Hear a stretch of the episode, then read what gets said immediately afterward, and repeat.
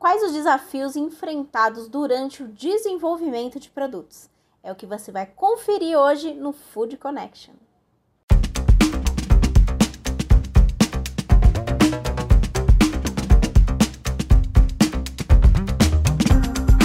Food Connection no ar, o programa para toda a cadeia de alimentos e bebidas. Eu sou Ana Domingues e essa semana tá especial para o mercado de ingredientes. Afinal, essa é a semana digital da Food Ingredients South America. A gente está lançando uma plataforma especial para você ter uma experiência 100% digital para esse mercado. Lá no Fiz Experience, que você pode se inscrever gratuitamente, você vai ter acesso a diversos conteúdos, webinars, dá para fazer networking, conhecer empresas e melhorar muito mais o seu negócio. Aqui no Food Connection, a gente também está com uma programação especial com vídeos diários com diversos temas para esse mercado. Hoje, o nosso tema principal do evento é tendências e inovação. E é isso que a gente vai trazer aqui hoje para você, para falar sobre desenvolvimento de produtos. Então, antes de mais nada, já se inscreve no nosso canal, ativa as notificações para ficar por dentro de tudo.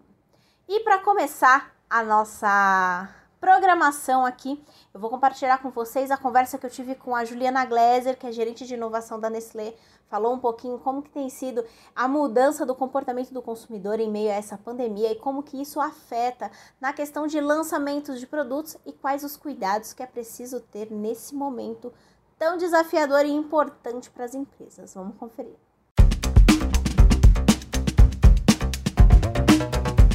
Bom, Ju, primeiro, muito obrigada por ter topado participar do Connection. E hoje a gente vai falar um pouquinho aí sobre as tendências de mercado. É muito nítido que a pandemia modificou totalmente o comportamento do consumidor e modificou também as tendências, as previsões que já, já tinham sido feitas. E eu queria saber quais foram as principais mudanças percebidas nesse, nesse período maluco que a gente está vivendo.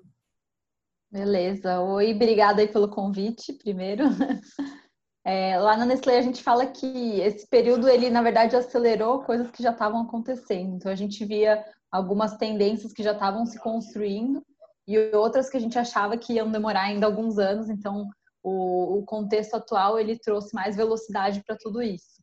É, a gente vê dois movimentos muito polarizantes praticamente, mas é uma questão de uma preocupação com a saúde, alimentação, né, a nutrição, e por outro lado a questão da, do comfort food, né, da indulgência. Então parece a princípio duas coisas diferentes, mas que crescem muito nesse período, né. É, na parte de, de saúde, a gente vê que as pessoas buscam muito mais é, essa preocupação com o bem-estar e realmente não ficarem doentes hoje a principal preocupação do brasileiro é saúde, até passa na frente de uma preocupação financeira. Então é um dado para mim bem impressionante que as pessoas estão mais preocupadas com saúde de, é, de si mesmas e dos familiares, dos queridos, do que o próprio bem-estar financeiro. É, e aí, nesse sentido, a gente vê uma busca por alimentos naturais, então frutas legumes, por exemplo, cresceu nesse período agora, e também por produtos que têm esse viés mais funcional. Então, desde superalimentos, esse tipo de coisa. É, e outra tendência que a gente vê é esse merge, né, essa fusão entre a indústria farmacêutica e a de alimentos. A gente vai na farmácia, encontra comida e vai no supermercado e praticamente já não sabe mais o que é remédio e o que é comida. Então, tem essa fusão desses dois segmentos acontecendo para esse lado da, da saudabilidade. Pro lado da comfort food, né, da comida que te acalma, te acalenta, a gente vê um disparo, um crescimento absurdo aí de bolos, pães, é, tanto as pessoas querendo fazer em casa, mas também em aplicativos, por exemplo. O iFood divulgou os resultados recentemente, né, numa reportagem, e a categoria de doces e bolos é uma das que mais bomba, por exemplo. E internamente na Nestlé a gente também tem um bom exemplo nessa linha. A gente tem a startup Vende Bolo, que é uma startup que conecta o produtor de bolo com quem quer comprar, é um marketplace, e cresceu muito nesse período. Então, a busca por, é, por doces, por esse tipo de alimento, cresceu bastante também. E a gente tem percebido, né, que a pandemia fez com que muitos processos se acelerassem. A gente estava pensando em anos, se transformaram, foram sendo feitas em meses. Mas eu queria saber, na sua opinião, se a inovação ela realmente está ganhando mais destaque na indústria, assim, tá? tá tendo realmente um olhar inovador dentro desse mercado? Uhum. É, isso aí também é outra coisa que já vinha antes da pandemia. Então, a indústria de alimentos é uma indústria muito dinâmica em termos de inovação e é uma coisa que foi sendo construída ao longo dos anos. Trazendo para números, né? Há 20 anos atrás, a gente tinha um patamar aí de 900 produtos por ano novos sendo lançados entre alimentos e bebidas. Hoje a gente está num patamar de quase 10 mil produtos. Então, quer dizer, nesses últimos 20 anos foi uma curva que cresceu e, e aumentou quase 900%, é uma coisa absurda. Então, é, hoje você vai no supermercado e a indústria de alimentos e bebidas é uma indústria muito dinâmica, com muita inovação em produto. Só que não para por aí, é muito além disso. É, as inovações em produtos são muito relevantes, mas o que a gente vê hoje crescendo mais e mais é a evolução em experiências em novos modelos de negócio. A Nestlé mesmo tem uma área, que é a área que eu faço parte, que é a área de transformação digital, que tem esse papel de se conectar cada vez mais com o consumidor, então olhar para o consumidor e evoluir junto com ele. E hoje a gente enxerga essas experiências e novos modelos de negócio como um caminho para isso. É, vou dar um exemplo, a gente tem uma marca que é centenária aí, que é, que é, é Ninho. Então, Ninho tem hoje um portfólio que cresce a cada ano para entender o que o consumidor precisa e entregar essas necessidades. Então, vamos pegar esse exemplo do leite em pó. 20 anos atrás, você ia na gôndola do supermercado e tinha um leite desnatado e um leite integral, e era isso. Provavelmente o leite integral era o Ninho e o leite desnatado Molico e algumas outras marcas. Hoje você vai na gôndola e você vai ter um ninho hora da escola, um ninho hora de dormir, então para ajudar o seu filho aí nesses dois momentos do dia, você vai ter um ninho orgânico, enfim, e, e tem mais novidade vindo por aí. Então tem muito produto. Molico é a mesma coisa, você tem uma versão que é com fibras, uma versão que é com ômega 3. Então os produtos da, do supermercado, eles estão criando nichos, não, não criando nichos, né? eles estão endereçando necessidades de consumidor cada vez mais especializadas, às vezes sendo nicho, né? Então, está ocorrendo no mercado de alimentos e bebidas uma personalização em escala naturalmente. O que quer dizer que você vai ter a, a opção mais adequada para o que você precisa hoje na gôndola. Então, é um mercado que está se especializando bastante e as inovações têm esse papel de trazer essa diversidade. Bom, vamos lá, então. É, eu vou puxar esse gancho que você falou aí sobre os lançamentos, né? A variedade de produtos da Nestlé. E eu queria saber quais são os desafios, né? De pegar um produto que já é sucesso e trazer aí é, variáveis dele para atender a necessidade do consumidor. Uhum. É, então, como eu comentei, inovar é muito além de uma reformulação. Inovar é você pegar o produto e você agregar uma experiência, um serviço, um modelo de negócio. É, hoje na Nestlé a gente tem vários exemplos, então pegando a marca Nescau. Nescau foi uma marca que evoluiu ao longo dos últimos anos, trazendo Nescau Max, que é um produto com, é, sem adição de açúcar, por exemplo, que o açúcar vem do, do próprio, dos próprios ingredientes, né, do cereal, etc. A gente tem Nescau com proteína, enfim. E a gente tem Liga Nescau e Jogadeira, que são modelos de negócio mesmo, né? O Jogadeira é um modelo social, é o primeiro modelo de negócio social da Nestlé. Então, ele vai conectar crianças de condomínio que querem praticar exercício físico. Ao mesmo tempo, ele vai ajudar crianças de comunidade. Então, é um modelo de negócio. E a marca Nescau está por trás. Então, é, e é uma marca que a gente tem aí no mercado há um tempão. Então, inovar é muito além de, de reformular o produto, é também entender o que o consumidor precisa e trazer esse tipo de experiência para ele.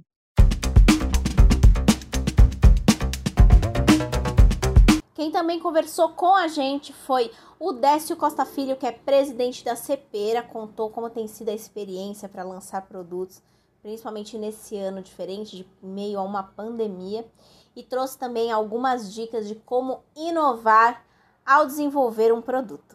Vamos conferir.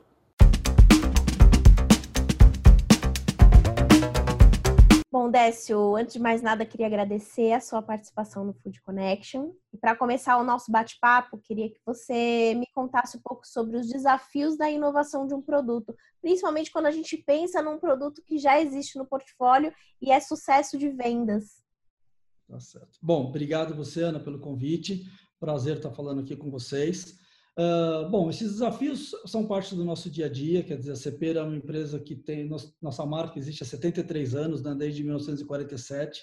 A inovação faz parte aqui um pouco do nosso DNA, a gente gosta de coisas diferentes. Então, eu acho que é, é, é um desafio, mas ao mesmo tempo é prazeroso para nós. A gente acha que é importante essa questão não só de buscar sabores novos, produtos novos. A gente tem muito isso de adaptado ao paladar brasileiro, né? Quer dizer, a Cepera, empresa brasileira, faz, faz aqui para o brasileiro, então às vezes tem sabores de fora que precisam ser adaptados. Eles são, pega um barbecue, por exemplo, o barbecue ele é mais defumado, mais fora, porque o churrasco é feito de uma outra maneira. Aqui se usa muito como topping, né?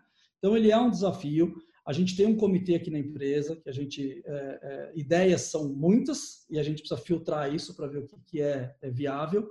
Então a gente dentro desse comitê a gente pega lá, bom, tô, não só a reformulação como um novo. Às vezes um, um, a reformulação ela é necessária. Hoje existem embalagens que não existiam há 10 anos atrás. Hoje o consumidor às vezes quer um tamanho que não era necessário antes, ele queria um tamanho menor ou queria um tamanho maior.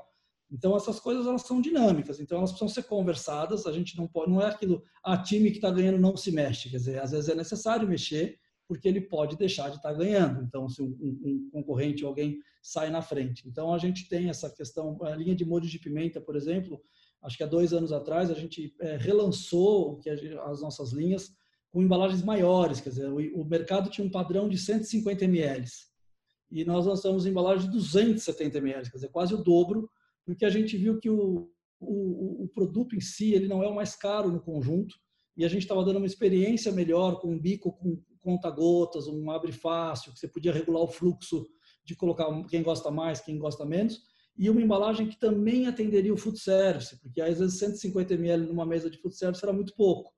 Então, 270 ele atende em casa, em vez da pessoa comprar um vidro a cada três meses, ia levar quatro, cinco meses para comprar, mas também atenderia o food service e foi bem acertado, porque a gente conseguiu mudar a categoria uh, trazendo esses, esses, produtos. Então é algo que a gente faz e precisa fazer. Quer dizer, isso você é, é, mexe a cadeia toda, né? Você mexe internamente a nossa equipe comercial, mexe o pessoal da fábrica para buscar as melhores práticas aí e o mercado em si, levar esse tipo de valor agregado, não cair só naquilo de uma commodity que já tem há tanto tempo. Então essas mudanças elas fazem parte. E como que vocês têm percebido é a questão do, do consumidor, né? Ele está aberto a experimentar novos produtos, está um pouquinho receoso. Como que vocês têm percebido isso? Olha, a gente vê que ao longo dos últimos anos, vou dizer assim, os dois, três, três últimos anos, né?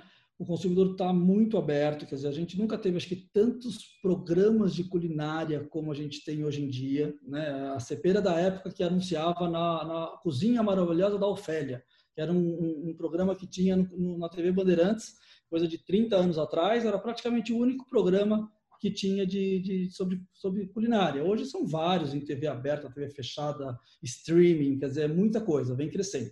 E agora, nesse momento que a gente está, né, desde março, aí, com, com esse isolamento, parece que isso ainda se acentuou porque agora de fato as pessoas estão em casa, de fato as pessoas estão tendo que cozinhar mais. Quer dizer, no começo era muito delivery, depois chega uma hora também que não, não dá mais todo dia delivery, e aí as pessoas começam a querer descobrir: é, é, ah, deixa eu tentar uma coisa, deixa eu tentar isso, tentar aquilo. Então a gente nunca teve, nunca viu assim, é, pela rede social, pela nossa conversa com nossos clientes, a gente percebe isso, né? O nosso, nossa assinatura hoje, nosso slogan é: o sabor da vida não tem receita.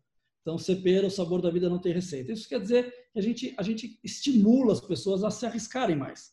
Né? Poxa, vamos fazer alguma coisa. Se não ficou bom, põe um pouco mais de molho, um pouco mais de mostarda, um pouco mais de ketchup, dá uma arredondada ali, um barbecue e, e pronto. Né? Então, é, é, mas a gente acha que as pessoas estão, sim, muito abertas. É, esse é o desafio. O supermercadista sempre coloca que ele não tem espaço para tudo, e não tem mesmo, ele precisa ver aquilo que encaixa mas às vezes dá para encolher um pouco algumas categorias que já são maduras, que ele só vai ter que reabastecer mais vezes, mas a venda não vai mudar, e dar um pouquinho de espaço para esses sabores diferentes. Quer dizer, eu comentei de pimenta agora há pouco com você. A gente hoje está com, a gente tem cinco tipos de pimentas, quer dizer, além da tradicional, né, assim, a extra forte, vamos dizer, nós lançamos a chipotle, que é defumada, lançamos a sriracha, que é feita com pimentão, lá da época daquela receita da Tailândia, lançamos a sweet chili, e é com pimenta habaneiro, que é a mexicana. Então você começa a ter assim subdivisões que cada uma é para um prato, cada uma é para um paladar e todas têm a sua a, a sua busca, né? E o que, que é mais desafiador? Lançar um produto do zero, um novo produto no portfólio ou fazer essas subdivisões no, no que já é. existe no catálogo? Sim. Não, sem, assim, todos são desafiadores, todos levam, é, às vezes, dificuldades para algumas áreas da empresa, né? Então, às vezes a fábrica prefere uma adaptação, porque ela já tem a embalagem, mas às vezes o, o marketing aqui, o nosso desenvolvimento, o P&D, quer levar coisas novas. Então, todos têm os seus trabalhos. Lógico que você sai do produto zero, ele é um pouco mais demorado, né? Então, eu não diria tanto que ele é, dá mais trabalho ou menos trabalho, mas ele, o ciclo é um pouco maior porque você precisa fazer mais testes, né? Então você começa a pegar uma coisa do zero. A gente tem trabalha com nutricionistas, a gente, às vezes o produto puro dá um sabor, aplicado dá outro sabor, se vai ao forno é outro. Quer dizer, então você tem que ver aonde ele se encaixa uh, uh, melhor, o tipo da embalagem, se é uma embalagem maior, uma embalagem menor, e até o produto de fato uh, ser colocado na gôndola. Né?